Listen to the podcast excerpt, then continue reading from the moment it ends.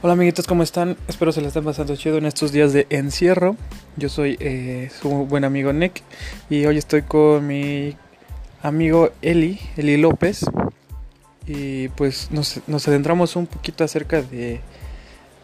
Bueno, volvemos a tocar la parte de la pandemia, pero el por qué, por qué no nos creen. Eh, eh, es, es justo, es completo el acceso a la información, es veraz, es confiable. Bueno, no lo sabemos, o tal vez sí. Entonces, quédense, escúchenlo.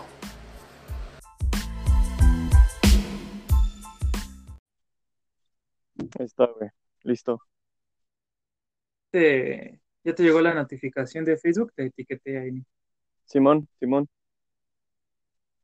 Bien, Entonces, ¿que lo está viendo?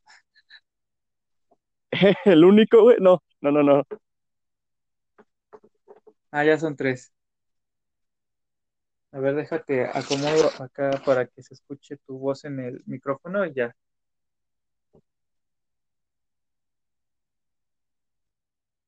El pinche de la plataforma, mamón, porque se deja de escuchar. Pero Aquí bueno, estoy, aquí estoy. Nada más que estoy compartiendo este pedo, güey. ah, bueno, ah, bueno, bueno. Entonces espero. Ay, cabrón. Cámara.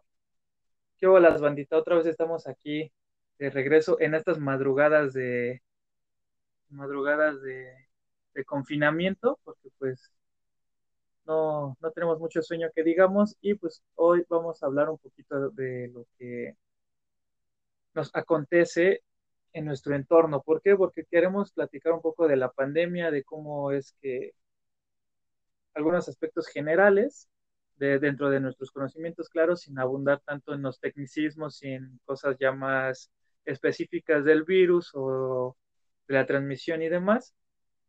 Y vamos a llegar una guía, vamos a llevar una trayectoria, esperemos nos dé tiempo hacia la parte del acceso a la información y demás privilegios que tienen algunas clases sociales para, para poder envolver todo este contexto, todo este panorama de la, de la pandemia y pues ya platicarlo, ya saben, ustedes pueden comentar todo lo que ustedes quieran aquí en los comentarios, yo los voy a leer, pues vamos, vamos a platicar, vamos a echar el cotorreo recio. Así es. Y no, como, como lo puse en la, en la descripción de, de la transmisión, pues estoy con el Eli López, así que saluda Eli López. ¿Qué pedo, amigos? Soy Eli López. Saludos. También ahí díganme si sí se escucha su, su voz. A ver, háblales para que, para que me digan si se escucha. Huevos a todos. ¿Sí? ¿Se escucha? Pues espero que me contesten. Yo sí te escucho, pero espero que ellos me, me contesten. Espero que sí, güey. Yo también espero que sí. Pero bueno, entonces, ya dándole inicio a esto, no lo vamos a hacer como con las manos vacías, no lo vamos a hacer así de, de lo que yo me acuerdo, porque tenemos justamente aquí a la mano una investigación que hizo el buen Eli.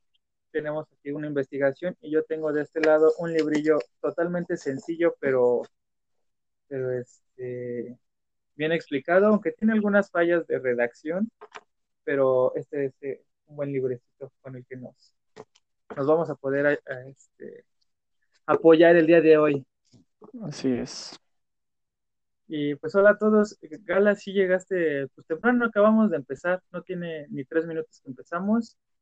Y Per, per Pardueles dice que huevos a mí, así que yo creo que sí te escuchó. a huevo. Excelente. No, pues no, no se va a ver Eli porque está en, en llamada, mira, les voy a enseñar. Ahí dice el Eli López. Sí, no, y Entonces su carita no va a salir. Pues yo no vivo con ese güey, afortunadamente. Porque no quieres. Ah, porque hueles a culo, güey. Ay, cálmate, ya quisieras. Es más, me acabo de bañar. Uy, güey, no mames. Ya Milagro. te falta. Milagro, güey. Pero va, cámara, síguele, síguele, tú síguele, güey. ah, ¿sí me das permiso? No, pues qué pinche amable. Sí, güey, tú síguele. Tu programa. Gracias. Gracias, invitado estelar.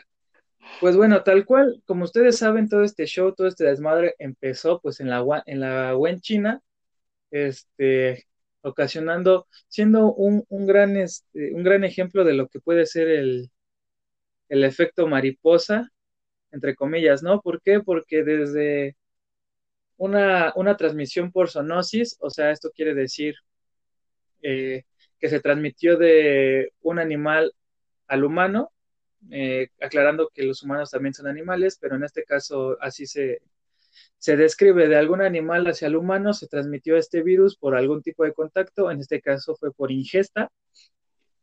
Y pues aquí, aquí podemos aclarar algo, algo chido. El, los virus, los viruses, los virus tienen una especie de especific, especific, especificidad. O sea, van a afectar a ciertos organismos dependiendo pues el tipo de virus que sea, ya sean, tienen que ser organismos específicos, una especie de planta, una especie de animal o a los humanos en este caso, pero se pueden como se pueden mutar, pueden evolucionar bastante rápido. Entonces, algún virus que esté afectando a una planta que haya, que haya evolucionado por algún motivo y esta planta está en contacto con el humano o es consumida por el humano, puede llegar a darse que por esa misma mutación ahora nos afecte a nosotros. Puede que no sea de la misma manera, o incluso creo que es bastante seguro que no de la misma manera, pero sí nos va a afectar de alguna, vaya, nos va a causar algún malestar.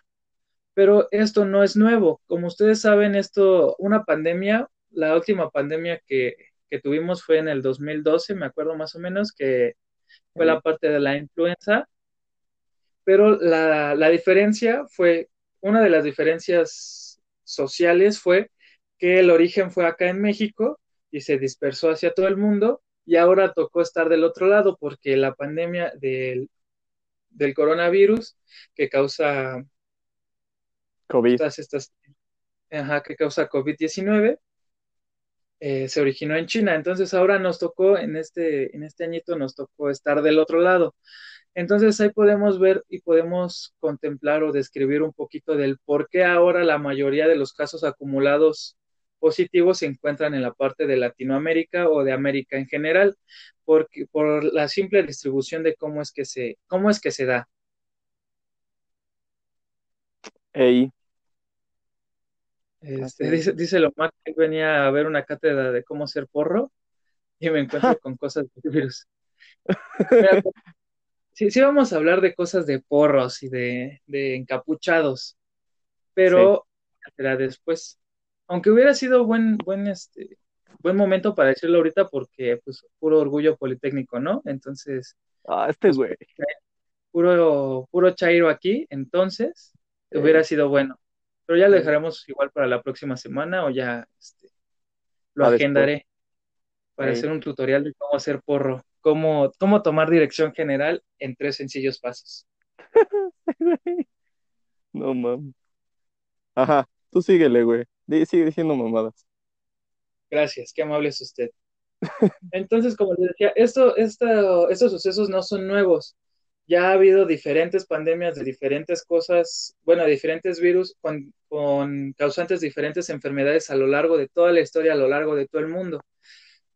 E incluso se, puede, se pueden dar por virus que ya existían desde hace miles de, de años, pero por alguna razón se, se descubrieron, se destaparon en alguna fecha actual. Por ejemplo, se encontró que hace aproximadamente 9.000 años, eh, haciendo algunas investigaciones, estaban haciendo unas excavaciones unos investigadores británicos y encontraron unos cuerpos de una mamá y su hijo. Al hacerle unos estudios, se dieron cuenta que estos, estas dos entidades, estos dos entes habían muerto por tuberculosis hace 9.000 años y la tuberculosis no es, o el brote de tuberculosis tal cual no es tan viejo que, que es 9.000 años, claramente. Entonces, se tiene, se tiene registro de que estos virus han existido desde hace muchos, muchos años, pero por diferentes causas eh, climatológicas y demás, se han podido evolucionar y han podido emerger a lo que, bueno, en, en nuestro contexto actual o contemporáneo. O sea, yo me refiero de el siglo XVIII, XIX a la actualidad. Uh -huh. Exactamente, güey. ¿Tú quieres decir algo, Eli? No, no, no, tú síguele, güey. ¿O quieres comentar algo de lo que han estado diciendo, güey? A ver, vamos a ver. ¿Por qué el hermoso de Eli no se ve? Porque está en llamada, o sea, Eli solo lo van a escuchar y solo van a ver mi carita. Um, Ah, Ahí una dijo este. de- Ajá, Omar, sigue, sigue, tú sigue. eh, no vamos a hacer un especial de videojuegos. Bueno, igual y sí, ya veré. Dice Omar, ahora con el calentamiento global y el descongelamiento de polos, muchos virus encapsulados en el hielo van a comenzar a surgir efecto indirecto de los daños ambientales.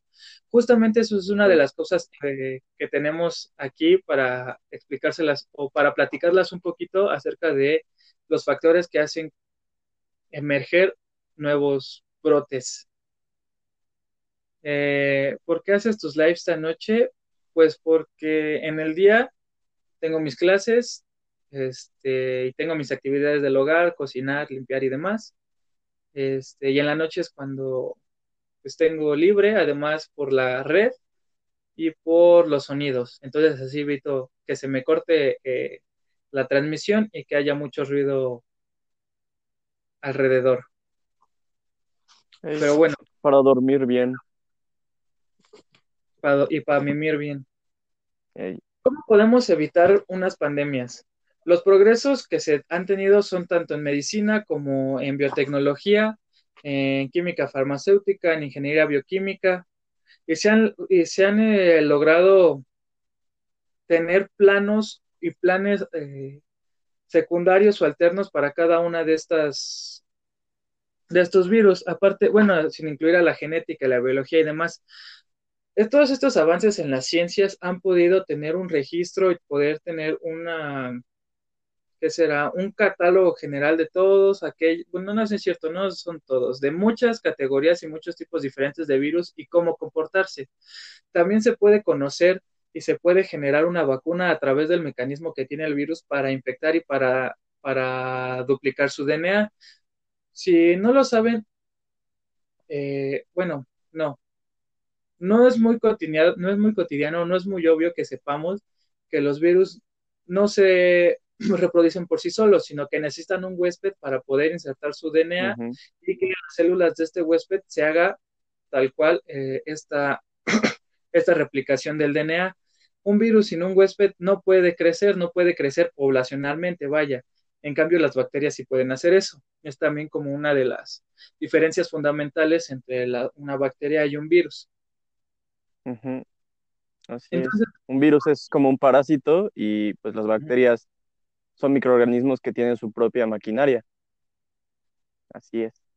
Exactamente, vas. el virus, el virus no tiene esta capacidad para poder duplicar y replicar su DNA como lo tiene un ser vivo. Entonces también por eso es que se tiene un tanto en el limbo al virus de si está vivo o no, porque cumple con muchas de las características que, que enmarcan a los seres vivos, pero no cumple esta que es como, por lo menos a mi perspectiva, de las más interesantes o de las más importantes, porque es esta eh, reproducirse, generar descendencia y demás, y muchos biólogos de, de, dicen que el único propósito o el propósito fundamental de cualquier especie es reproducirse y tener descendencia. Entonces, el virus tal cual, solito, por sí solito, no puede hacer eso.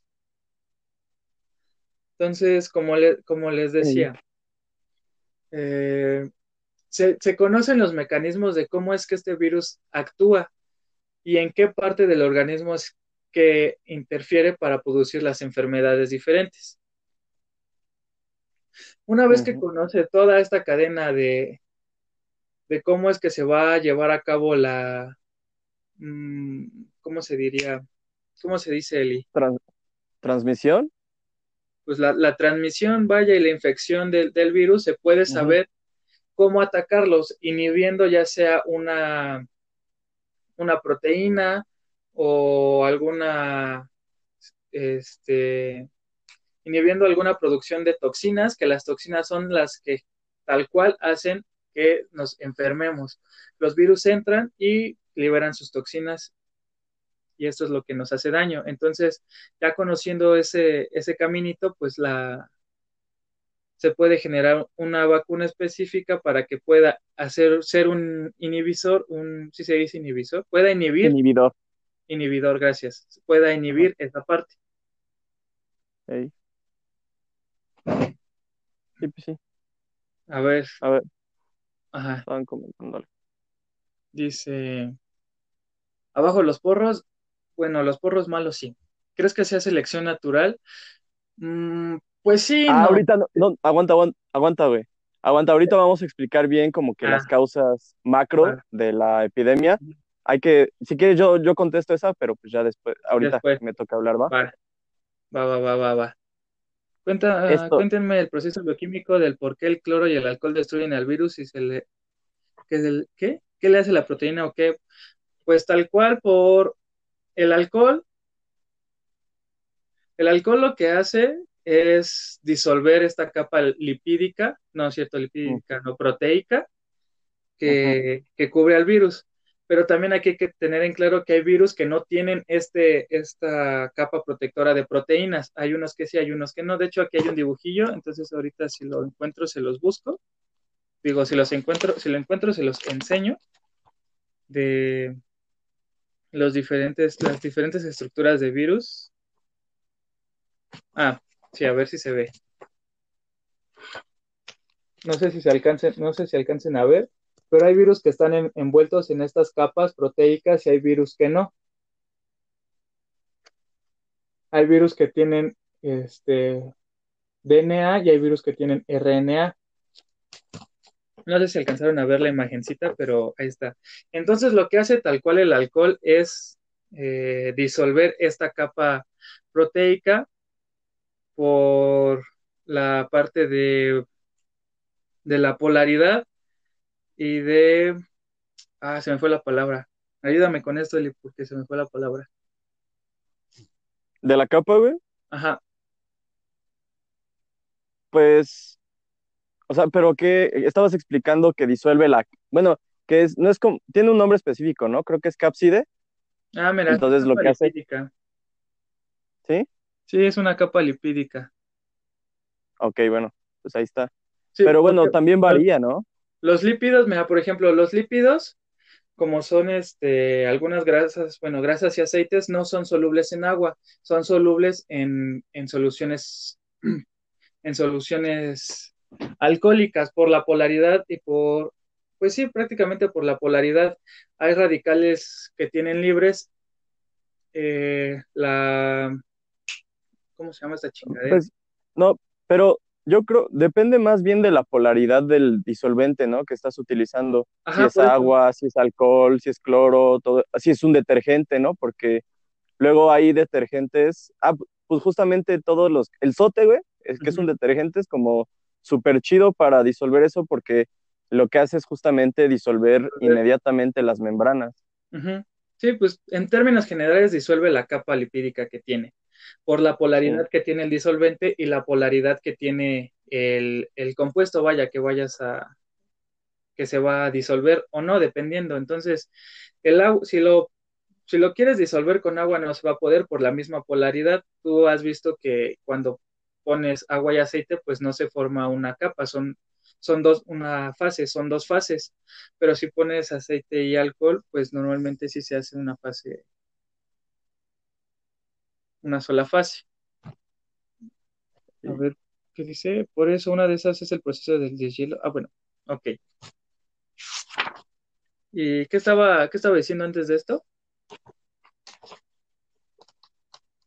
Estamos hablando, eh, bueno, ahorita resolvimos la duda, decían ya, ¿no? De qué hace el alcohol y el cloro con la mem- membrana o por qué se muere el virus, ¿no? Pero, este, Además porque los, los deshidrata también. ujú. Yo creo que, bueno, ahorita nos están pidiendo más precisiones como la diferencia entre el ciclo lítico y los y ciclo lisogénico. No sé si tú quieras como ahondar más en, en esas precisiones o si quieres ya entramos como un tema más macro de las epidemias, porque esto es como a nivel micro de la acción de los virus con los organismos, ¿no? A nivel micro.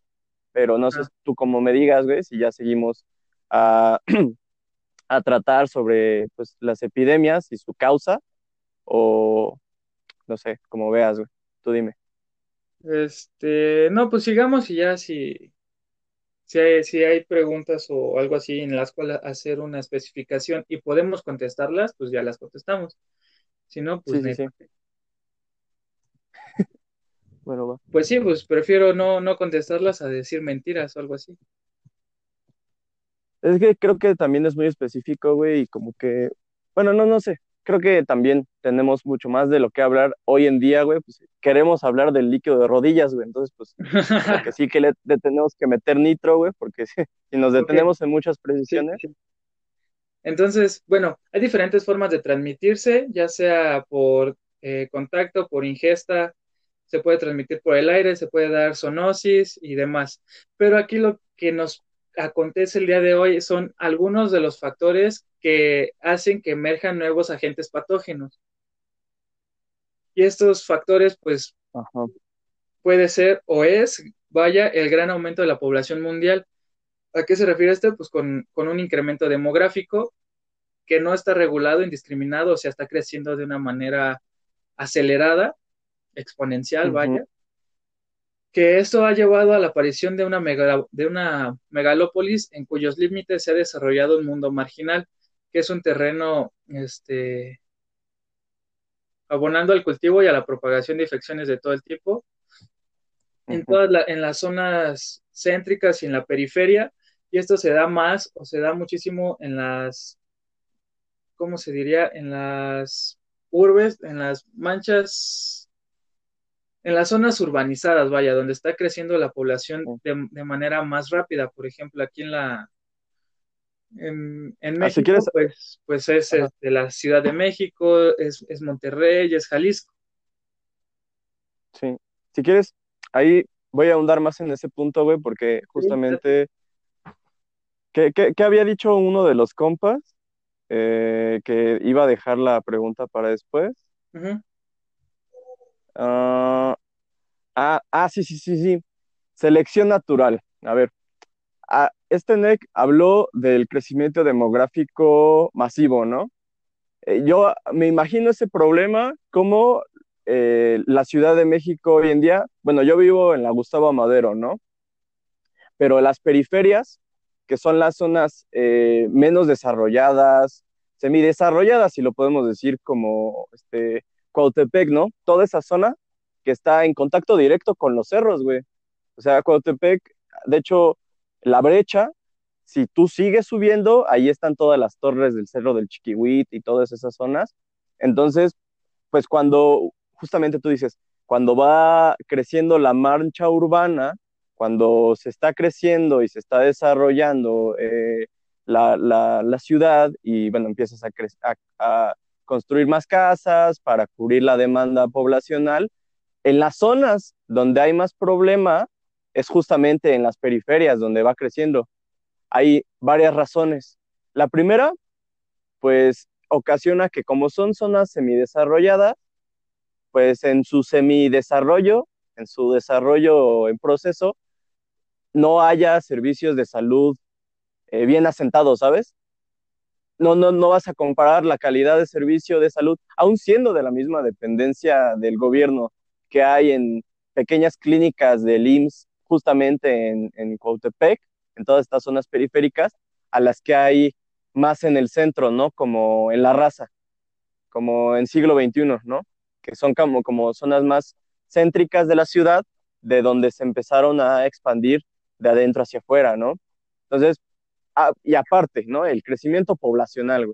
No, ahí, tú, si tú tienes muchos más, muchas más personas en una ciudad, tienes, pues, unas, unas oportunidades crecientes de que los demás se vayan contagiando, ¿no? Sí, hay mayor probabilidad de que haya contagios porque aumenta el número de habitantes en una en un área de, eh, determinada.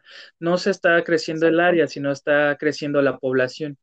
Entonces, obviamente Uh vas a tener mayor probabilidad que una persona contagie a 10 personas que en un lugar donde no hay tanta población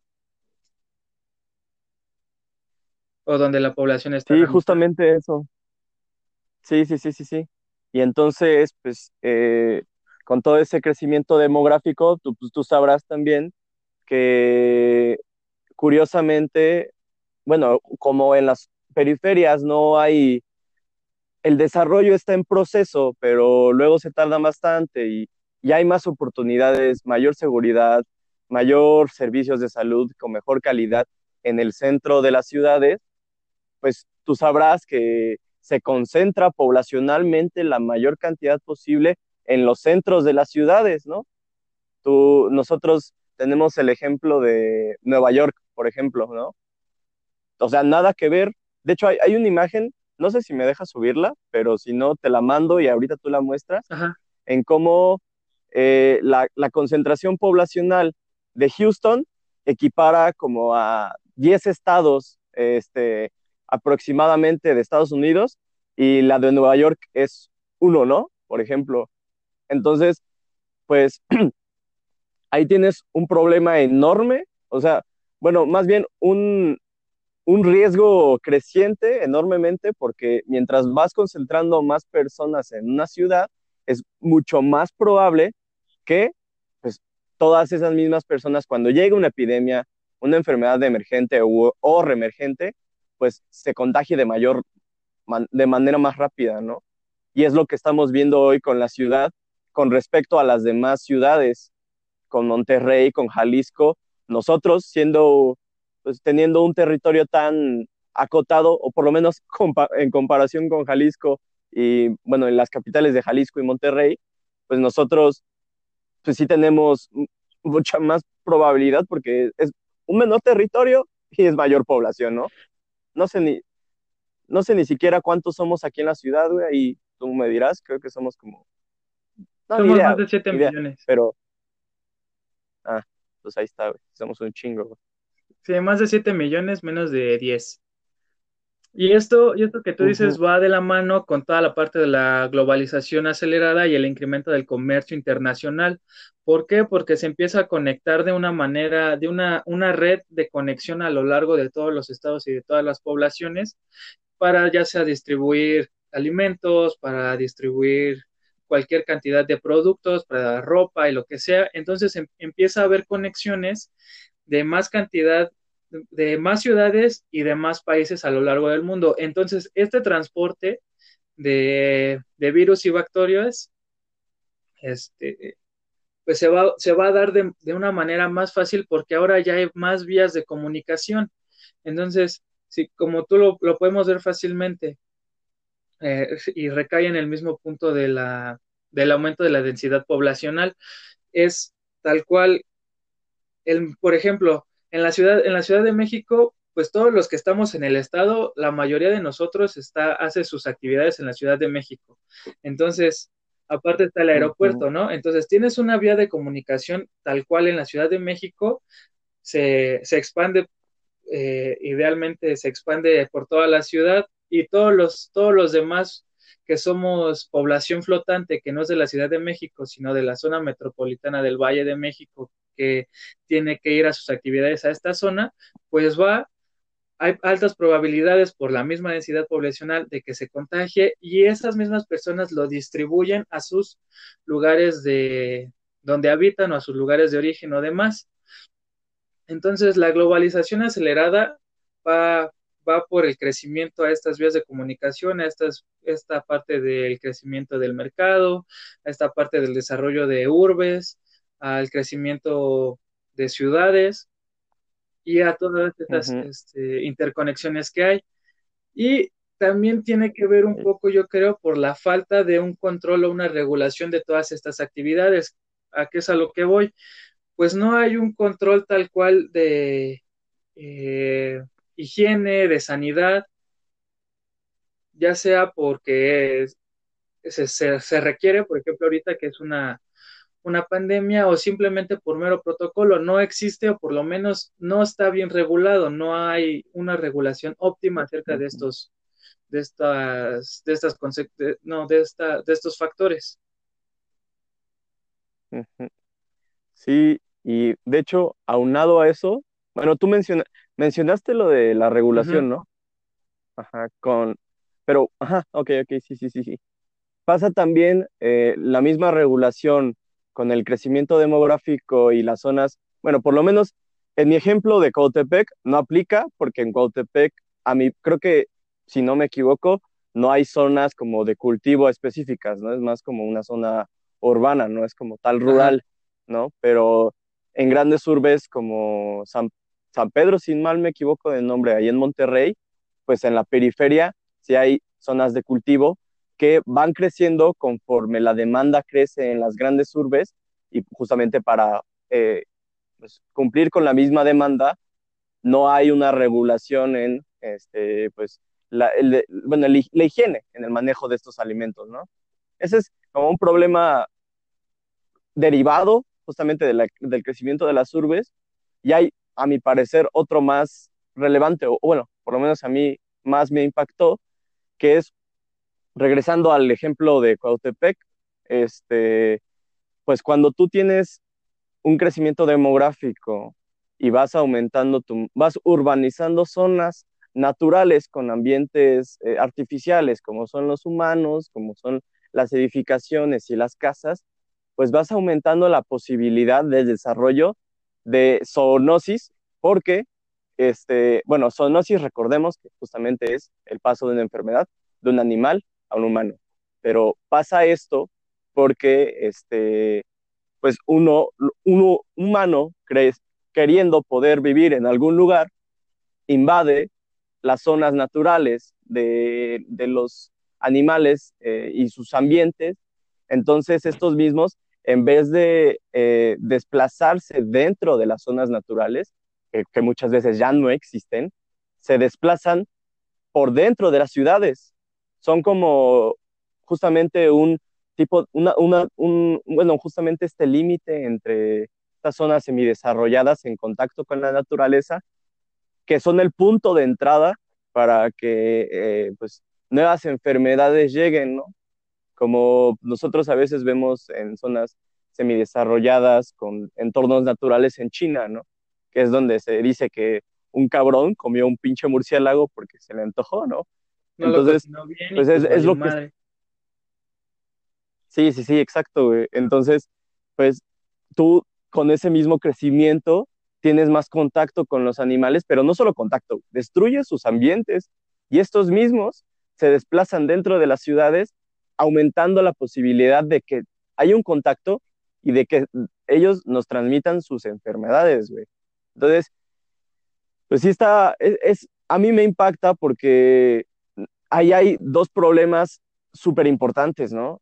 Este, si destruyes sus este, ecosistemas, sus ambientes naturales, estos pues contribuyen a algo que tú vas a explicar ahorita más adelante, que es calentamiento global o el cambio climático.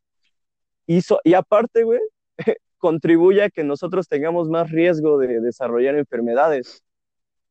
Sí, justamente eh, todas estas, todos estos factores que les estamos mencionando como, como lo es este, la, la, la globalización, el crecimiento poblacional, el incremento del comercio, todo esto también, todos estos van de la mano y cada vez se van agarrando de la mano con los demás factores. Por ejemplo, como lo menciona él, y el siguiente factor que les queremos mencionar es el cambio, el cambio climático y los cambios térmicos. ¿Por qué? Porque justamente como dice él, y para al nosotros necesitar y modificar espacios para hacer los áreas de cultivo, áreas de producción ganadera y agrícola, pues empiezan a alterar estos ecosistemas, empiezan a alterar todas, todos estos factores bióticos y abióticos y empieza a haber un desequilibrio ecológico, el cual hace, hace, como lo decía Omar, puede ocasionar que broten nuevos, nuevos virus que estaban, que no estaban, pero estaban este, escondidillos por ahí, este, atrapados en algún, en algún hielo, atrapados en alguna superficie que no era explorada, pero se empezó a explotar por la necesidad de tener, bueno, por la necesidad de nuestras actividades antropológicas, pues empieza a dar esta, como esta puerta, esta ventana a que empiecen a salir todos estos, todos estos animalejos, vaya. Entonces, el, las actividades humanas, el crecimiento global, la globalización, el aumento, el, el crecimiento de, de, urbes, pues da pie al cambio climático y da pie a la destrucción de hábitats, al, desplazamiento de especies, que justamente ponle tú, en una zona donde no había nada de asentamientos humanos, había alguna especie animal, no sé, la que tú quieras, que era atacada por algún virus, pues estaba ahí bien, estaba, bueno, no estaba bien, pero se quedaba resguardada en esa zona, pero a la hora de que nosotros empezamos a explotar esa zona, se hace un desplazamiento de especies y esas especies en algún momento pueden llegar a nuestras a nuestros asentamientos humanos y ahí es donde puede entrar la parte de la zoonosis. El virus empieza a mutar, a mutar por los cambios en su, en su ambiente, por los cambios que tiene que hacer. Esto puede llevar muchos, incluso miles de años, por los cambios que, que hay en el organismo en el cual el, al cual él lo usa como hospedero.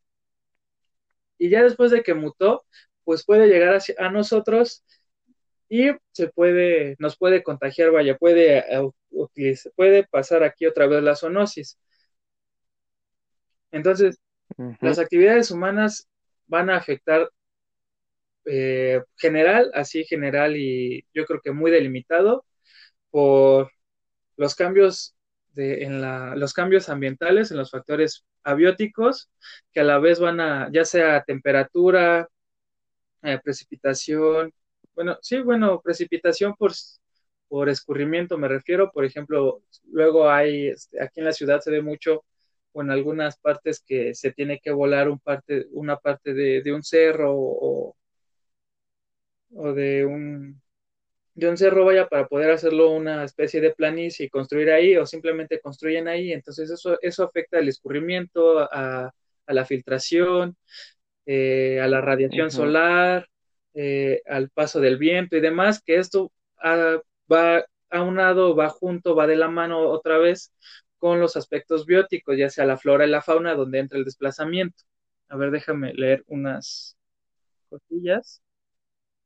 En México hay regiones donde la rata de campo es muy consumida. Así sucede en diferentes regiones del mundo. La dieta varía mucho a lo que encuentran en su alcance. Exactamente. Entonces, cuando la dieta de alguien, de un pueblo, se basa en ciertos animales, pero por el desplazo de eh, nuestras actividades, eh, otros animales llegan a esa zona y los humanos dicen, ah, pues se ve rico, vamos a comérnoslo, pues se lo puede comer y si tenía algún virus que por probabilidad también nos enferme a nosotros, pues ya nos cargó la, ya nos cargó la verga prácticamente.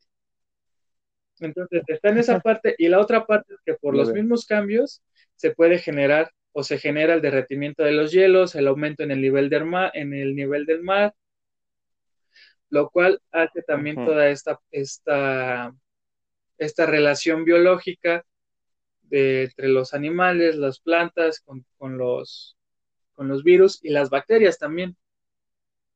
Dice, ¿de qué depende que un virus se pueda transmitir o no a los humanos? Pues depende mucho de, ¿cómo decirlo? Pues una de su estructura, de su, de su mutación, de, mutación, de, de qué es lo que necesite para poder insertar eh, su DNA en alguna célula, por, ya sea algún receptor de proteína o algo así, que pues ya son cosas muy específicas, entonces depende de, cosas muy, muy específicas. Y pues de hecho, ahí quería comentar algo, bueno, no, más bien quería comentar algo que mencionaste ahorita, güey, con lo del calentamiento global, bueno, con el cambio climático, este, también cuando uno tiene, bueno, más bien, climas más extremos, como mucho más calor o mucho más frío, es más propenso para las poblaciones humanas ser este, vulnerables ante nuevas enfermedades, ¿no? Estábamos hablando, bueno, al principio del coronavirus, si no mal me equivoco, muchos estaban diciendo, no, que las zonas este, ecuatoriales, como tienen más calorcito, son menos vulnerables y realmente nunca se concluyó nada pero lo que sí se concluye es que pues en zonas más frías las personas tienen mucho más riesgo de enfermarse, justamente por estos cambios de clima que afectan en el cuerpo humano, ¿no? Sí, y justamente no solo los cambios eh, en los aspectos meteorológicos, sino también en, en la composición de, de, la, de la atmósfera, por ejemplo. ¿Por qué? Regresamos a la misma parte del crecimiento de las urbes y de la globalización. Incluso se puede llegar a hablar de una industrialización. Entonces tú pones muchas, muchas industrias en una zona, empiezan a tener emisiones de diferentes cosas, empieza a haber coches, empieza a haber emisiones de dióxido de carbono, de, de óxidos de nitrógeno, de óxidos de azufre y demás. Y eso, aparte de que genera el desequilibrio en el estado eh, estable, vaya, de, de, un ecosistema, pues también va a afectar al humano, haciéndolo más eh, propenso a sufrir alguna enfermedad. Por ejemplo, en este caso, centrándolos en, la, en, las, en las enfermedades respiratorias, pues a la hora de tú estar respirando toda esta pinche cochinada, pues obviamente va a tener un desgaste este, en tu sistema respiratorio. Y si por, por mera probabilidad llega un virus que actúa, que actúa, su enfermedad causa problemas en el sistema respiratorio, pues ya saliste chingado. Por el mismo afán de, de crecer económicamente sin tener una regulación óptima de tus emisiones. Entonces, delimitémoslo hasta ahí de tus uh -huh. emisiones. Entonces, si te das cuenta, el humano crece, pero a la vez chinga al humano también. Sí, y ahorita vamos a hablar de eso, güey, justamente porque, o sea, si nos vamos mucho, si nos seguimos, güey, el problema es mucho más complejo que solamente el hombre se, se chinga solito porque quiere, ¿no? Sino que ahorita le vamos a seguir, güey. Entonces. Pero yo, quer, yo quería también mencionar otro factor, porque ahorita estamos hablando de nada más enfermedades eh, emergentes o reemergentes proporcionadas o ocasionadas por virus, pero hay un montón, hay, bueno, un resto de, de, de enfermedades provocadas por bacterias. Y aunado a las bacterias, tú tienes un incremento de su virulencia o de su incidencia en las poblaciones gracias a la resistencia bacteriana, güey. Uh -huh. Y aquí todo un tema, porque la resistencia bacteriana es provocada por el abuso indiscriminado de medicamentos, ajá, de los fármacos con las personas, ¿no? Que para cualquier cosa se andan tomando una aspirina para calmar sus dolores y entonces ya existe hoy en día bacterias que son superbacterias porque resisten a cualquier tipo de cócteles, ¿no? Y ahí también tú tienes, güey, relacionándolo con los virus, una nueva línea de investigación para tratar la resistencia bacteriana con los virus, virus que matan bacterias llamados bacteriófagos, sí, ¿no? Bacterio, de la bacteria, fago de, de comer, de, de, de ingerir. De, sí, bueno, de eso mismo, ¿no? Ingerir, exacto. Entonces, pues al parecer, esas son como las líneas de investigación que tratan de manejar la nueva resistencia bacteriana, que es todo un problema enorme, güey. Y aquí tú vas a tener enfermedades como, no sé, se me ocurre cólera, ébola, bueno, no, no, no, no, ébola. Sarampión, sarampión como en la pinche GAM, o sea, no voy a, no voy a ah, superar. Ahí está, en la GAM hay brotes de sarampión. La última vez que revisé, güey, había, creo, 100 casos de sarampión. Hazme el chingado favor. Sí, ah, y aunado a esto, güey, tú también tienes un descenso en las vacunaciones por una, ahorita vamos a tocar este tema, una desinformación o una contaminación del conocimiento y la información que se tiene sobre las vacunas, güey, sí. ¿no? Entonces, aunado a la resistencia bacteriana, pues se dice que por el año 2050, tan solo, bueno, más, más adelante, en unas cuantas décadas, para no ser tan específicos, cualquier tipo de cortada nos va a traer un problema enorme, güey, o sea, enfermedades respiratorias, infecciones, cosas que hoy en día no causan problemas. Entonces, o sea, ah, para mí está súper cabrón, güey, porque por el abuso, primero de la población y, y del, de la producción de fármacos, tú estás teniendo, tú estás enriqueciendo o fortaleciendo a las bacterias, porque recordemos que desarrollan este, resistencia a los fármacos, ¿no?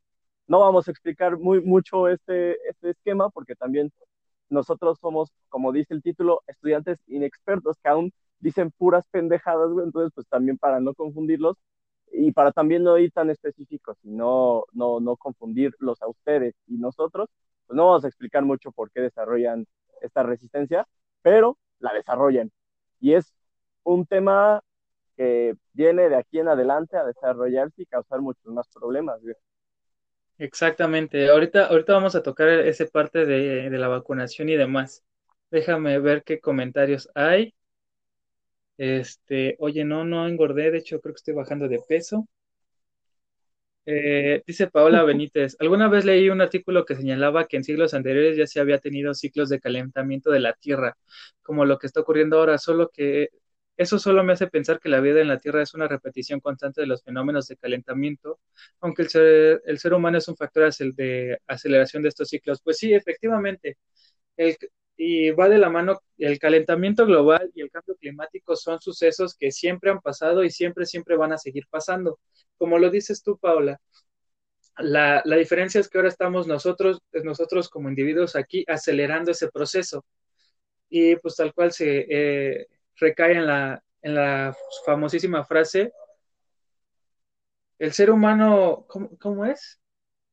El, eh, el humano se va a morir, pero la vida no la vida en la Tierra va a seguir cambiando aunque nosotros nos, nos cargue la chingada, así de fácil. Incluso eh, aquí hago un comercialote para mi canal de YouTube. Acabo de subir un video de las extinciones y ahí se enuncia que el factor común, uno el factor común en las cinco extinciones masivas próximas seis es el cambio climático.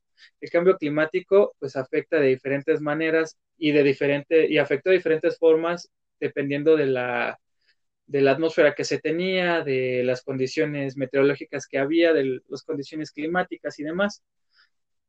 Entonces, el cambio climático y el calentamiento global, pues obviamente va a existir y sí es un ciclo, claramente, pero recalco, nosotros como individuos lo estamos acelerando y lo único que va a causar es que haya lapsos más cortos entre cada suceso.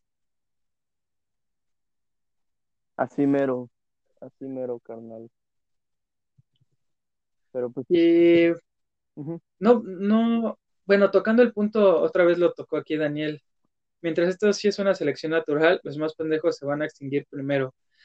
Pues podemos creer que sí es una selección natural o no. ¿Por qué? Porque la selección, la selección natural, pues tiene que llevar a, tiene, tiene que cumplir una adaptación a lo largo de las generaciones. Y pues tú, ustedes creen que de las generaciones de humanos de las, desde el Homo sapiens sapiens sapiens que somos nosotros, a, la, desde su aparición hasta la actualidad, han, surgido las, generaciones necesarias para generar una adaptación de este tamaño? Pues obviamente no. Obviamente no, no es de quién sea más, más negro, más blanco, más alto, más fuerte, quién sea más listo, quién sea más tonto, no. Entre comillas sí, porque tenemos la parte del razonamiento y podemos encontrar estrategias para, para escondernos de estas afectaciones, pero pues como especie en general, pues nos va a cargar la verga, porque, bueno, a mi humilde opinión, pues porque no somos un organismo sumamente adaptado, de hecho somos un organismo muy sensible y muy, eh, ¿cómo se diría? Hay que tener muchos cuidados con los de nuestra especie, porque, por ejemplo, si lo comparamos, tú tienes un bebé y lo tienes que cuidar a lo largo de dos años hasta un año y medio, dos años hasta que empieza a caminar solo. Hay animales como por ejemplo los delfines que pues se embarazan, este, dan a luz y su bebé delfín ya está nadando sin pedos en cuestión de, de horas, de minutos. Por ejemplo, ¿no? Como para que podamos eh, dimensionarlo un poco. Entonces puede que sea una selección natural, pero también se puede considerar o también entraría un poquito ahí en discusión a nuestra nunca humilde opinión que sea una selección artificial. ¿Por qué? Porque el humano está haciendo una serie de acciones que están haciendo cambios, ya sea intencionados o no. Este, que la selección artificial tiene que ser intencionados. Entonces, esta, esta selección natural o artificial puede que sí sea, pero es, ahorita no podríamos decirlo claramente que sí, porque pues son, son unos años muy escasos para poder llegar a esa conclusión. El, el otro tipo o el otro factor de, que causa esta emergencia es el aumento de la, de la expectativa de vida. Siendo este factor contradictorio, ya que en los países desarrollados donde la vida es más larga, podría ser larga unos 20 años más si esas enfermedades pudieran ser curadas. Por otra parte, el hecho de que si viven más tienen a crear más posibles candidatos a ser víctimas de infecciones oportunistas en personas más viejas, además de generalizar las condiciones propicias para el desarrollo de enfermedades crónicas. Esto también tiene que ver con la dinámica de poblaciones que guarde una población, porque, por ejemplo, puede ser una población que tenga muchos jóvenes, en este, delimitándonos, por ejemplo, y poniendo como ejemplo al COVID, puede ser una población que tenga muchos jóvenes, pero pocos y pocos ancianos, pues va a ser una población que va a ser muy probable a no desaparecer o a poder eh, amortiguar esta, esta situación. Pero hay poblaciones donde hay más personas de la tercera edad o de 30 años a más. Entonces, si, si, si les cae ahí la pandemia, pues es más probable que ellos, pues, se mueran a la verga y ya. Se mueran a la verga. Dice, sin embargo, las diferentes poblaciones a través del mundo poseen características diferentes entre sí. Pudiera ser la razón principal del por qué la mortandad del COVID es variable en diferentes países. Pues sí, y esto también tiene que ver con la variabilidad genética y también tiene que ver con la selección natural. Entonces también va de la mano. con el desarrollo de las poblaciones. ¿Qué tanto pueden comer? Y socialmente ¿Qué tanto pueden comer y qué tanto se pueden crecer de manera adecuada o no? y qué, y qué tanta disposición tienen para tratar este tipo de, de situaciones sanitarias por el desarrollo y el crecimiento que el buen Omar nos puede, nos puede decir, porque él es economista, según. según. Ya hablen, ya hablen de la relación que tiene todo este con la canción, con, con el disco Las que no iban a salir de Bad Bunny. Pues es que justamente Bad Bunny es uno de los personajes Illuminatis que tienen la culpa y ellos crearon en un laboratorio de Escocia al COVID-19. y si se dan cuenta, COVID-19 tiene una, una cacofonía porque... Ajá, sigue, sigue, güey. Sigue, güey. Yo... Ya no te no, ocurrió pues nada. No, güey. rompiste. Pero va. Bueno, el chiste es que por eso es millonario y por eso es pelón, porque, y se llama así por él, porque como es el nuevo rey de la música, pues por eso le pusieron una corona a Bad Bunny y una corona al coronavirus por él, por él, porque ya Michael Jackson ya no. Y entonces por eso el coronavirus mata, porque hay que hacer pagar a las personas malas que no escuchan no mames, qué pendejo. Ah. Y así el gobierno se enriquece. ¿Y eso qué tiene que ver con el líquido de las rodillas? Ah, pues Bad Bunny, al ser pelón, pues parece una rodilla. Entonces, como estrategia de marketing, pues él decidió empezar a comprar el líquido de las rodillas, pero solo de los latinoamericanos, ah, porque en Europa su líquido está muy frío y no sirve. El de aquí, como son climas más tropicales, pues aquí sí ese líquido es, menos viscoso y se puede utilizar para diferentes No, y aparte aquí tiene más sabor, ¿no? Está más sabroso, güey, sabor latino, ¿no? Yo digo, güey, no sé cómo. Sabor latino, salsa, rumba acá. O sea, tú te compras líquido de rodilla y te lo inyectas en tus rodillas y aprendes a bailar. Ah, no mames. Sí me debería servir, güey. Pero pues sí, güey. A ver, ya, regresando al tema. Dice, Omar dice, Europa se está haciendo vieja y eso hace, eso la hace más vulnerable. Sin embargo, América Latina y Estados Unidos por igual tienen problemas con, enfermedades como diabetes, hipertensión, lo cual de igual manera la hace vulnerable. Por, por algo muere gente más joven en comparación con Europa. Pues sí, efectivamente, las, las, las enfermedades congénicas y todas estas enfermedades crónicas y que pues México sufre un chingo de diabetes y un chingo de hipertensión. Eh, volvemos a lo mismo de, la capacidad que tiene una población para este tipo de... Bueno, ya más adelante lo vamos a platicar, ya ahorita en unos, en unos momentitos, pero sí, justamente. Entonces, ahora sí viene lo chido, el incremento de la, de la resistencia bacteriana o a la resistencia de antibióticos y antivirales. ¿Qué nos tienes que decir al respecto de esto, pues, Más, más que nada, yo ya había explicado que era por el abuso indiscriminado de, de fármacos en las personas para el tratamiento de diferentes, y no patologías, síntomas de enfermedades como dolores de cabeza, ya ves, siempre tienes al compa que se echa dos aspirinas para quitarse el dolor de la cabeza, güey, pero que poco a poco, pues desarrolla un, un, una resistencia a esos mismos fármacos por parte de su cuerpo y también por parte de los, de los, bueno, de los agentes patógenos que le están induciendo esa enfermedad, güey. Pero aquí hay, ah, para relacionarlo con lo que seguíamos, tener, que lo que íbamos a seguir hablando, aquí estaba, habíamos mencionado lo de las vacunas, ¿no? Y habíamos mencionado que a veces, a veces la gente pues, es medio pendeja, güey, como para creer que las vacunas causan... ¿Qué, qué, dicen que causan las vacunas, güey? Ah, ahí está. Entonces...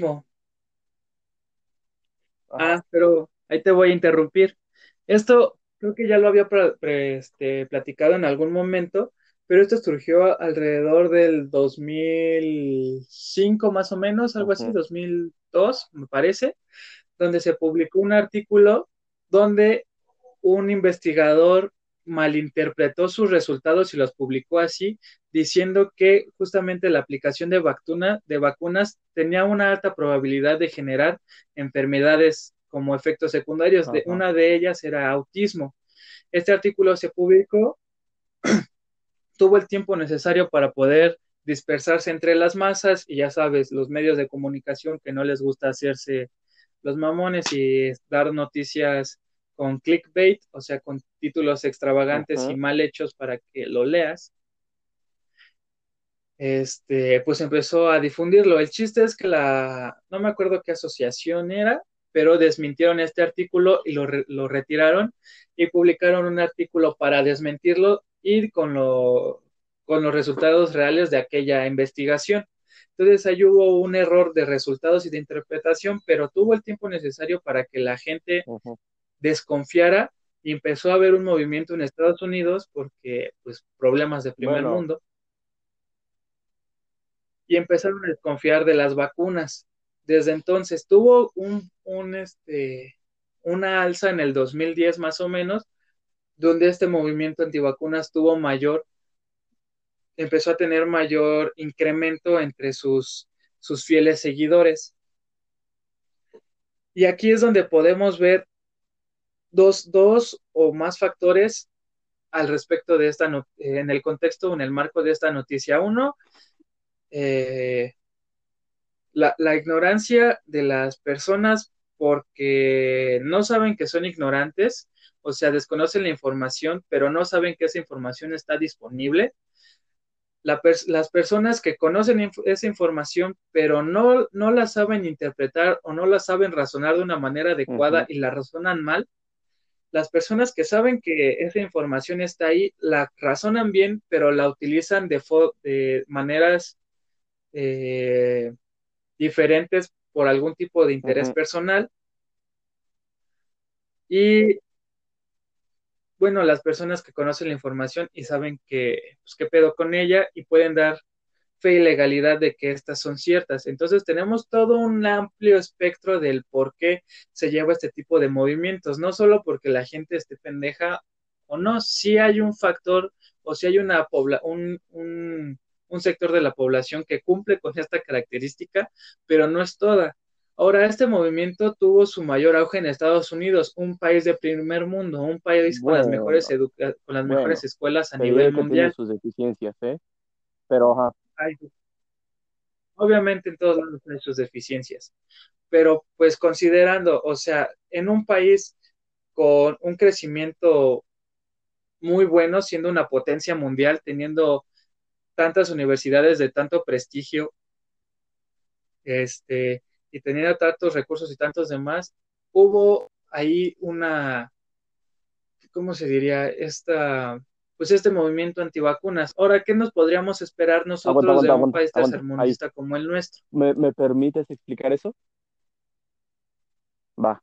A ver, date. A ver, pues justamente este, llegando a todo la, al tema de difusión de conocimiento y de la información que nosotros consumimos día a día por los medios, pues ya entramos en temas este, pues que a nosotros sí nos son bastante familiares, ¿no? Este, recordamos la, las imágenes en cómo pues, los familiares de varios este, muertos de un hospital en las Américas por Ecatepec llegaron a disrumpir a toda la zona, ¿no?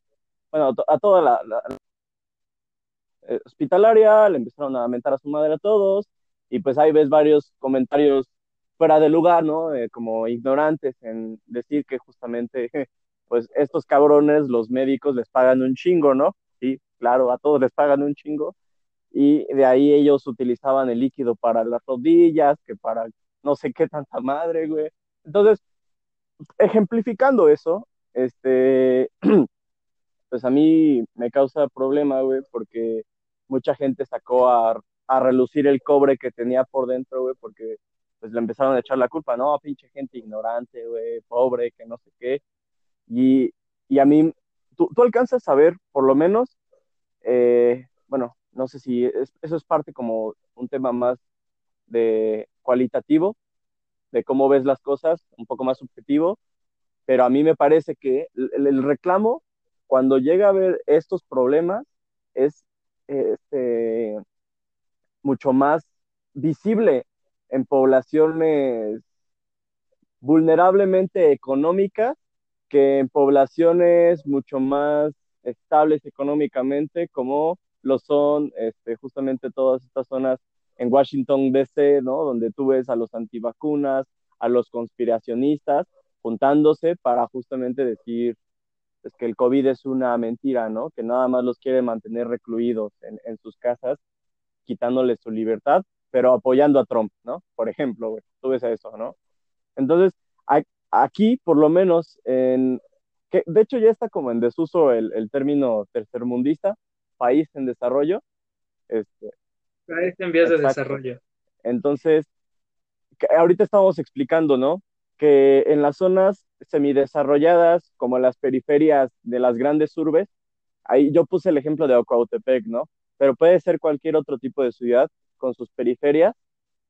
Ahí, pues, hablábamos de un poco desarrollo del sistema de salud, pero, pues, socioeconómicamente hay un desarrollo en, este, en eh, pues, deficiente apenas y alcanza a cubrir las necesidades de los que existen ahí, y esos son los suertudos. Y entonces esto impacta también, por ejemplo, al sistema educativo. Y el sistema educativo es el que ofrece esas herramientas para que uno como persona pueda discernir y tener el criterio para este, criticar, para interpretar toda esta información. Entonces, pues bueno, si tú tienes una zona donde ha habido deficiencias económicas para las familias, ¿no? Y para las familias y para todas, este, bueno, en general, para toda la población, pues es mucho más probable que en esas mismas poblaciones se desarrolle, pues, una versión, pues, primero por la ciencia, por el conocimiento, no se les sepa interpretar, ¿no? También muchas de estas personas, pues, pierden ahí eh, la capacidad para poder, eh, no sé, tener interés de informarse más, ¿no? Entonces, a, a mí me causa mucho problema que eso lo, lo distingan por tercermundista, ¿no? Cuando de hecho, pues en Estados Unidos hay un, o sea, habrá un crecimiento económico importante, pero la desigualdad social es enorme y puedes tener el factor de desigualdad social este, ahí muy presente como en Chile, donde pues sí había crecimiento económico en efecto, pero la educación era privada, ¿no? Por ejemplo, la mayor parte o la educación que más elaborada y más desarrollada estaba privatizada. Tú tienes que estar pagando constantemente. Nosotros en México lo vivimos a medias, porque de las, bueno, más que a medias, nosotros como politécnicos gozamos, porque los donativos no son, no son obligatorios, ¿no? Y realmente nosotros no tenemos que pagar directamente, aparte de los impuestos que pagan nuestros padres o nosotros cuando trabajamos, este, nosotros no tenemos que pagar directamente nuestra educación, como en otras eh, instituciones, como el ITAM, como, no, no sé, privadas, como el, el TEC de Monterrey. Entonces, en Chile, en Estados Unidos, los estudiantes o los, o los jóvenes directamente cuando salen de su, de su escuela secundaria, del high school, tienen que preocuparse por cómo van a pagar esa educación privada en una, sí, ahí sí, ¿no? En Estados Unidos está Harvard, está el MIT, ¿no? El tecnológico de Massachusetts, pero de ahí en fuera, su calidad, o sea, para alcanzar este nivel de educación o de calidad educativa, tú tienes que pagar una buena lana. Y si no lo tienes, y si tú tienes un sistema creciente de desigualdad social, pues va a haber mucha más población que sea vulnerable a no tener una educación posible para poder interpretar información en los medios diaria y para poder interpretar y crear conocimiento, ¿no? Entonces sí, ahí es un problema integral en cómo uno puede interpretar las ciencias sociales o las ciencias, ciencias blandas y ciencias este, duras, como lo, lo dicen hoy en día, como para que uno pueda echarle la culpa nada más a las personas, ¿no? Que están inmersas en su, en su contexto, con sus condiciones muy particulares, ¿no? Este, su entorno, qué tantos recursos cuentan, la historia que tienen, ¿no? Por ejemplo, puede haber una familia que tenga un abuelito que se haya rifado y que era el único que fue universitario, que le otorgó una, una educación diferente a sus hijos, pero no por eso deja de, tener, de darles una educación, como te digo, emocional o afectiva, pues válida o, o responsable, ¿no? También, porque muchas veces la educación que nosotros recibimos en la superior no, no asegura que nosotros seamos buenas personas, bueno, buenas o malas, que no es correcto, pero que seamos... Ambiguo, término pero que seamos empáticas, ¿no? O compasivas con los demás y, y ahí entra un tema increíble, güey, que a mí me gusta mencionar a cada pinche rato. El hombre va contra el hombre, pero no por, no, el hombre, no el hombre que no tiene las oportunidades o que anda este, buscando trabajo, condiciones para vivir constantemente. Este, el hombre que tiene que estar buscando, este, primero, es el hombre que contrata a estas personas para poderles comprar su fuerza de trabajo y el hombre que no tiene otra, otra más que vender su fuerza de trabajo. Tú y yo, eh, como estudiantes, a eso vamos, ¿no? Y esas son las clases verdaderamente resaltantes de cómo hoy en día, eh, pues las condiciones son como las que tenemos este, en, en, toda la sociedad, ¿no? Ahí creo que estoy un poco redundante, pero este, pues eso es como que uno, la desigualdad demuestra esos, esta justamente división de clases entre los que tienen que vender su fuerza de trabajo y los que compran dicha fuerza de trabajo para poder subsistir, ¿no? Entonces, no sé, no es culpa de, de las personas como tal que ellas puedan tener este, estas oportunidades para, para educarse, para comer, para tener tiempos de ocio, sino son de las personas que pues obligan a las demás a no hacer otra cosa más que buscar trabajo para poder subsistir. ¿Sabes qué estoy pensando? Que también creo que eso, o esta, esta parte de el acceso a la información que se ve sesgada por las clases sociales que enmarcan a un, a un país, también tiene que ver mucho con toda esta parte de la, de la corrupción y el compadrazgo. ¿Por qué? Porque la información llega de manera más rápida y de primera mano a quienes tienen acceso a diferentes medios de comunicación, ya sea internet, teléfono, televisión y demás, que en nuestro país, pues la, eh, el 50% de la población vive en, pobreza, entonces muchas personas de ellas no tienen este, el internet o, o apenas si tienen televisión. Entonces llega la información a unas manos que tiene los medios monetarios, económicos, para poder tener esa información, pero no tiene los medios eh, no, es que no quiero sonar despectivo, pero los medios intelectuales eh, para poder para poder interpretar esta información y para poder distribuirla de una mejor manera, de una manera óptima. Entonces, llega la información a una persona que no sabe qué hacer con esa información en sus manos, pues la va a distribuir como se le dé la gana o como pueda, como pueda, vaya.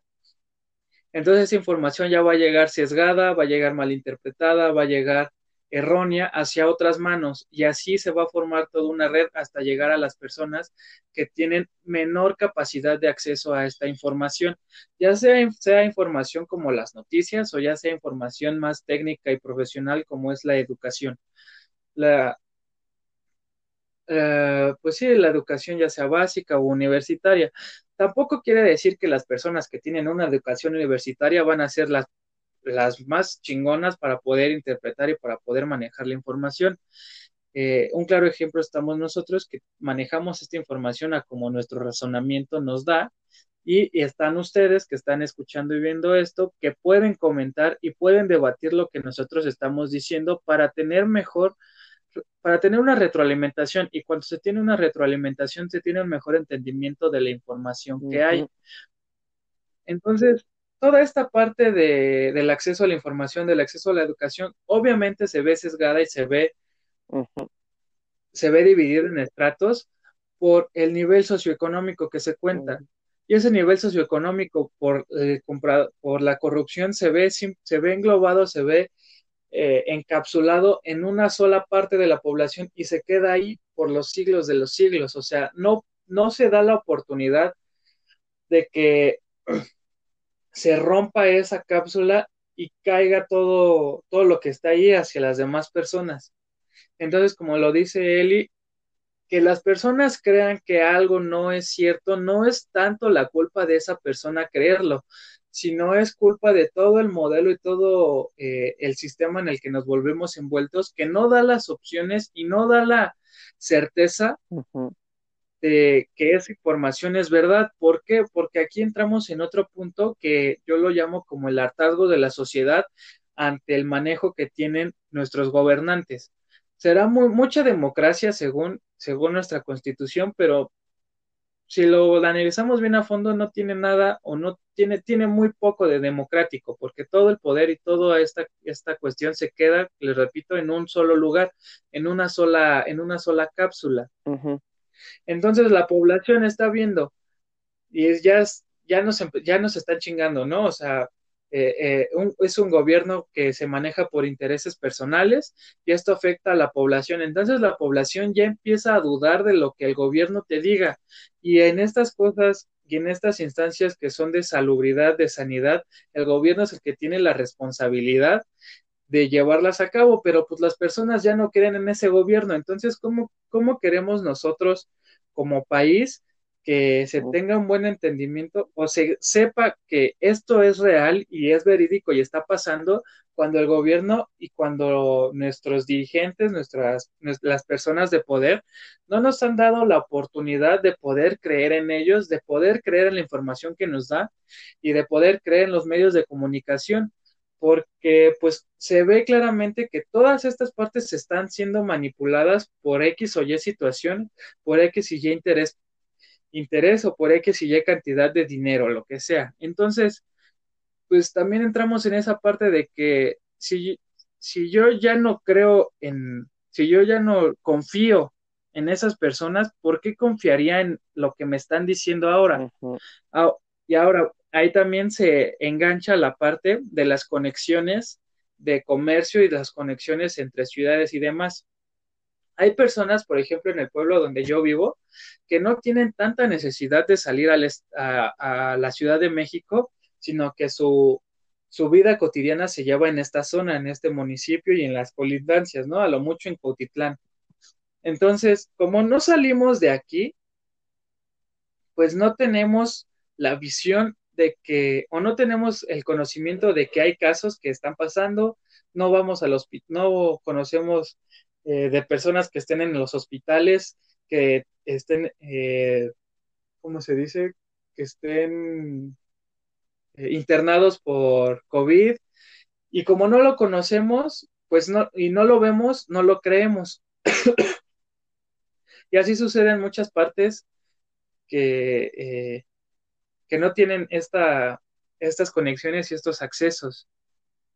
Entonces, eh, muchas veces o muchas personas se manejan por el ver para creer y también aquí entramos y metemos otra cuestión que es la parte de las creencias eh, eclesiásticas, que ya es un tema que tocaremos más, más, bueno, después, pero también influyen un poco en esta parte de cómo es la relación entre una situación global como es la pandemia, el acceso a la información, eh, las clases sociales y el sesgo que se da por estas, que además está siendo muy marcado y que ahora sí ya podemos tocar el punto de el clasismo que se vive en, en una sociedad como esta.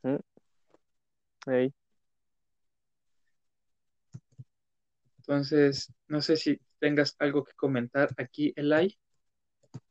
Pues, este, sí, ahorita alguien, si quieres, voy a comentar uno de, los comentarios, valga la redundancia, que estaban poniendo aquí. Mm, aquí, ah, sí, que, bueno, nos pregunta Paula Benítez que si nosotros nos vemos reprimidos por el sistema en cierto grado, ¿no? Y, bueno, eh, más que yo... ¿Por qué, ¿Por qué le preguntas a los porros? este güey. Sí, ¿no? La represión. Pero, este, aquí hay un tema bastante interesante. Las condiciones objetivas, como nosotros las conocemos, las materiales, o sea, que, bueno, más, más ejemplificado, los recursos y la oportunidad que nosotros tenemos para subsistir, condicionan eh, la manera en cómo nosotros podemos desarrollar nuestras condiciones subjetivas.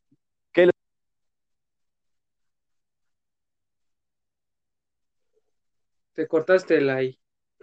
¿Te saliste de, de la plataforma o qué? No, aquí estoy, aquí estoy. Ya, ya, ya. ¿Me escucho? Sí. Ah, ok.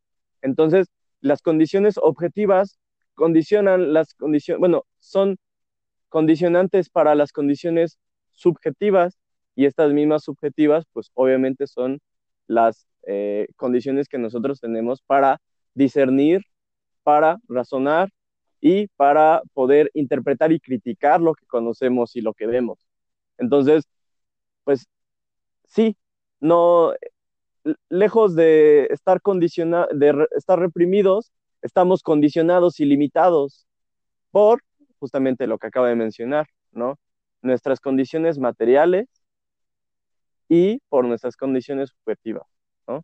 Entonces, ahí también este, hay un, todo un problema porque, de hecho, cuando uno trata de visualizar a los que mantienen la estructura como la mantienen hoy en día, solo visualizan al presidente, ¿no? Por ejemplo, güey, siempre, ¿no?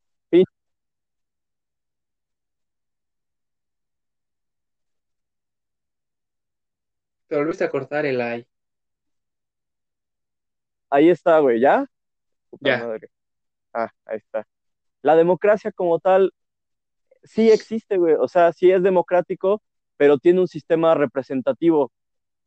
Este, Entonces, eh, ahí cuando nosotros vemos el sistema, la estructura política actual, sí es democrática, pero en un sistema representativo una persona le otorga toda la confianza al presidente o a los diputados o a los senadores para que tomen las decisiones como ellos estimen pertinente, ¿no? Y ya vemos ahí todo un tema este, complejo como es lo, lo de la corrupción, en el cual ellos toman decisiones para beneficiar sus intereses personales, ¿no? Pero ahí hay otro problema y es lo que nosotros muchas veces no alcanzamos a ver porque no está en la cortina de nuestras elecciones bien visualizadas.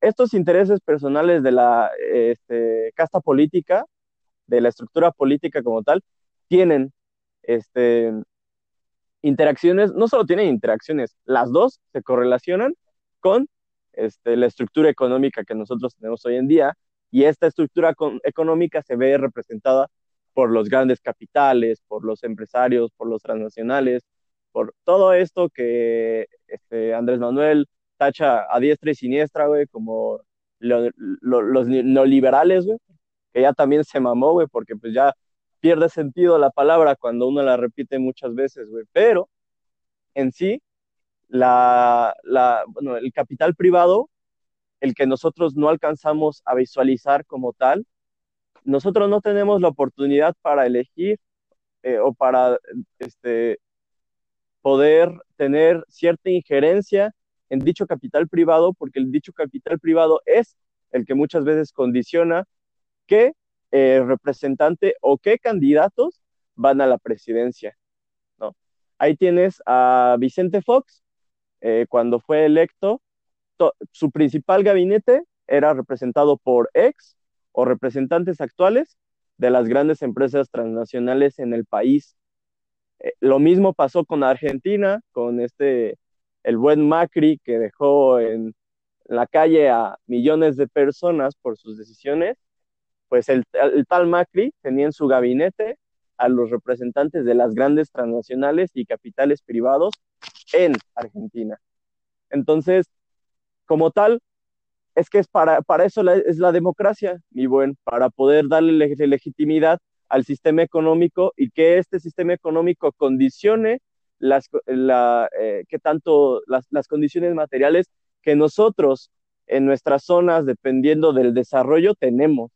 Entonces, pues sí da a, a mucho, ¿no? Para seguir el análisis, pero en general el tema es estructural y, al decir que es estructural, es colectivo, y cuando uno le echa la culpa al individuo como tal y se pone a discutir en Facebook con el, el compa que dice que el líquido para las rodillas es para las antenas 5G que controlan nuestras mentes, pues primero uno se desespera, ¿no? Porque pues sí, la neta, en ese momento el compa sí está diciendo muchas pendejadas, ¿no?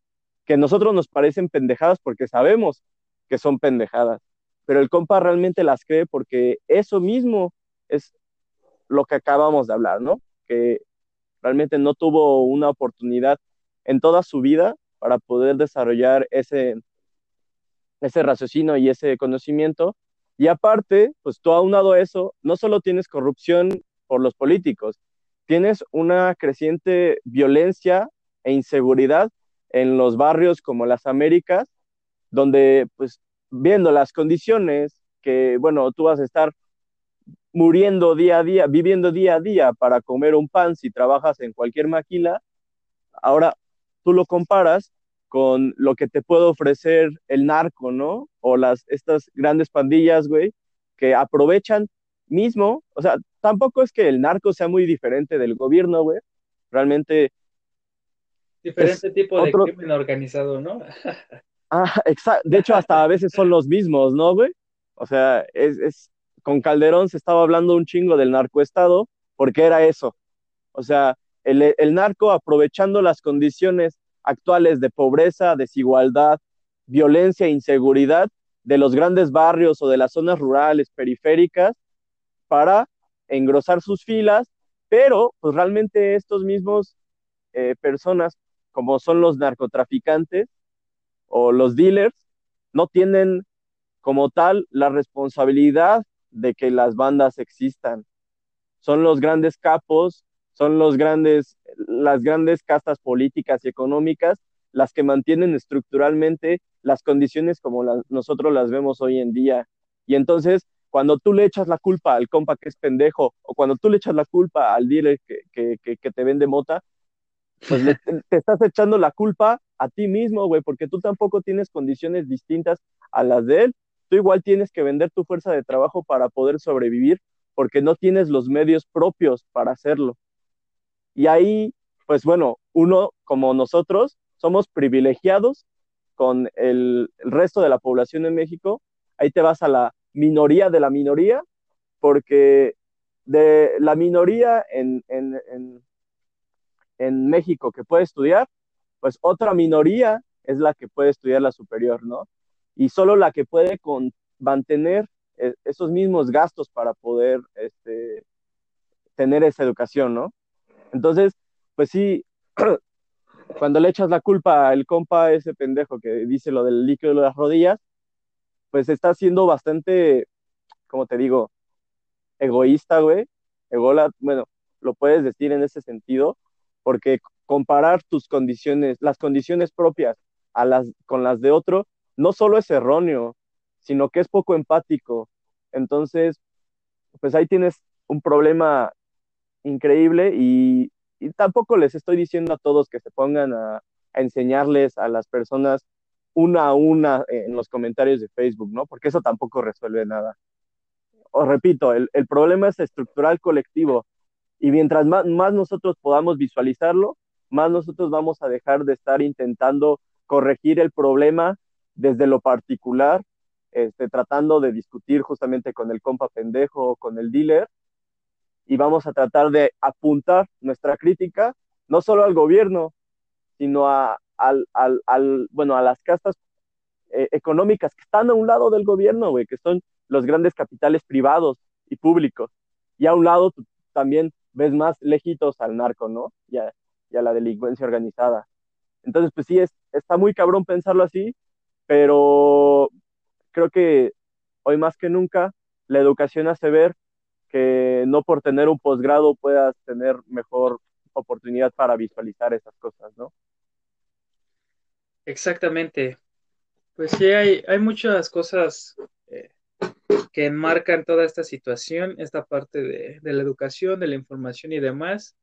Ya habrá tiempo para poder eh, platicarlo más, más a fondo y eh, pues de diferentes perspectivas, que creo que esta es la idea primordial de esta, de esta dinámica que, que, llevamos, poner sobre la mesa varias perspectivas y varios puntos de vista, de vista para que se pueda, como les decía hace rato, se pueda retroalimentar y exista un mejor entendimiento de toda la situación que está, que está sucediendo o de alguna situación en particular.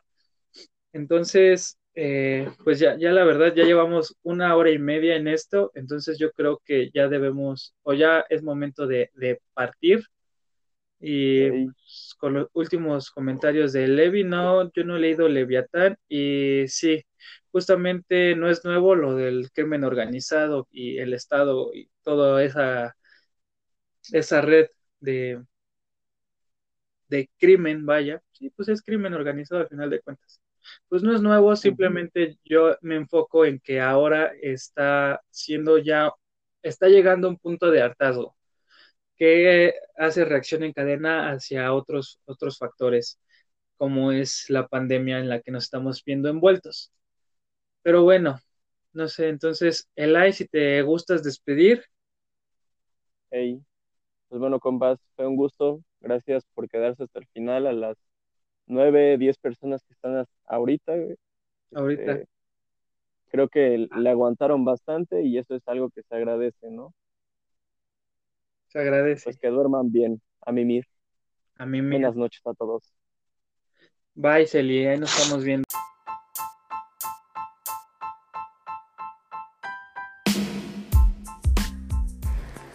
Esto fue un poquito de lo que platicamos, el buen él y yo, aparte de las personas que nos estuvieron viendo en vivo.